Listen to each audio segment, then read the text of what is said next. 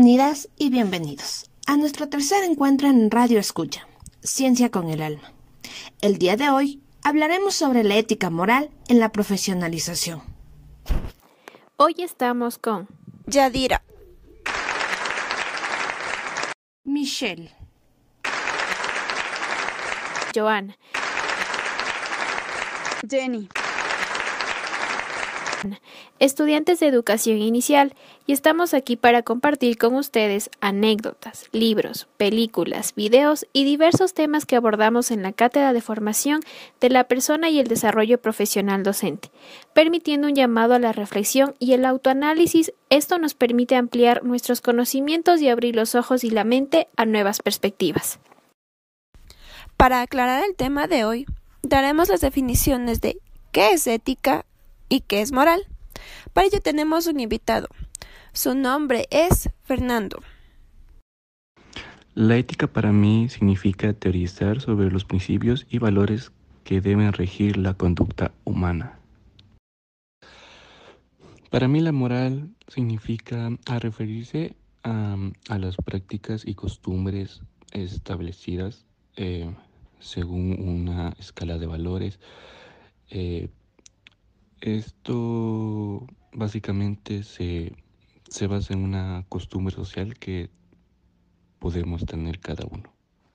Al abordar el tema de ética y moral, se dio la oportunidad de observar la película El abogado del diablo, de Ken Reeves y Al Pacino. ¿A qué les suena este título? Y con estos dos espectaculares actores. Eh, mi primera impresión al leer el título de la película mmm, podría decir que se trata de un abogado que se dejó llevar por la tentación y la avaricia del dinero y del renombre.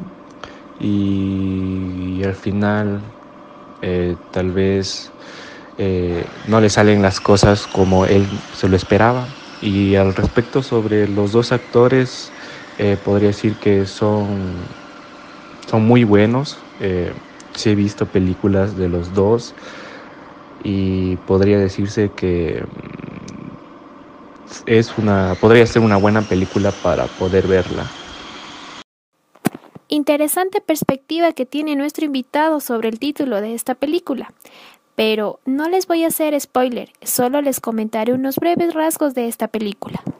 La película se desarrolla en la ciudad de Nueva York, en la cual el protagonista Kevin Lomas es uno de los abogados más prestigiosos de la ciudad de Florida. Uno de sus casos es el que marcará el desenlace de esta película. El defendido era un profesor de matemáticas acusado de abusar de sus estudiantes en base a engaños.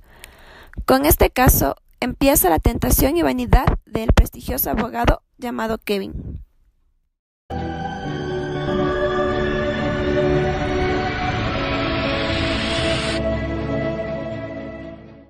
A partir de esta defensa, el protagonista tiene una visión donde se conoce con Milton, quien le ofrece trabajar en el mejor bufete de abogados en Nueva York. Es de donde su vida personal y profesional dan un giro de 180 grados. A él se le empieza a inflar su ego. Además, empieza a romper con sus códigos de ética y no le importa defender casos que son culpables con tal de ganar éxito y prestigio. Luego de esta misteriosa visión, ocurre una regresión en el tiempo y vuelve al momento del descanso durante el juicio del abusador. ¿Qué cree usted que pasó después de su visión? Si quieren saber qué pasó, no se olviden de ver esta película. Lo que sí sabemos es que esta película tiene temas álgidos que constantemente suceden y son muy reales en la vida cotidiana, poniéndonos entre la espada y la pared, a cuestionarnos entre lo bueno y lo malo. Entonces ahí surge nuestro libre albedrío. Pero tenemos que ser también maduros para, para saber las consecuencias que nos llevará tomar estas decisiones.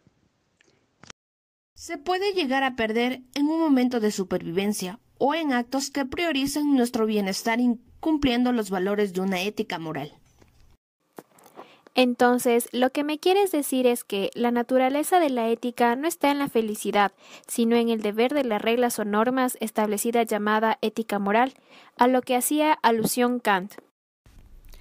También, la película menciona que ancha es la puerta y amplia el camino que lleva a la tentación. Es aquí donde juega un papel importante de tomar una decisión de libre albedrío. Con esto nos podemos dar cuenta que como futuras profesionales debemos tener eh, una ética en valores y también tomar en cuenta la ética moral y saber que cualquier tentación o vanidad por ego o por tener más prestigio vaya a dañar la, la vida de otras personas. Espero que les haya gustado este episodio en nuestro canal Ciencia con el Alma. Nos vemos hasta el próximo encuentro. Ciao。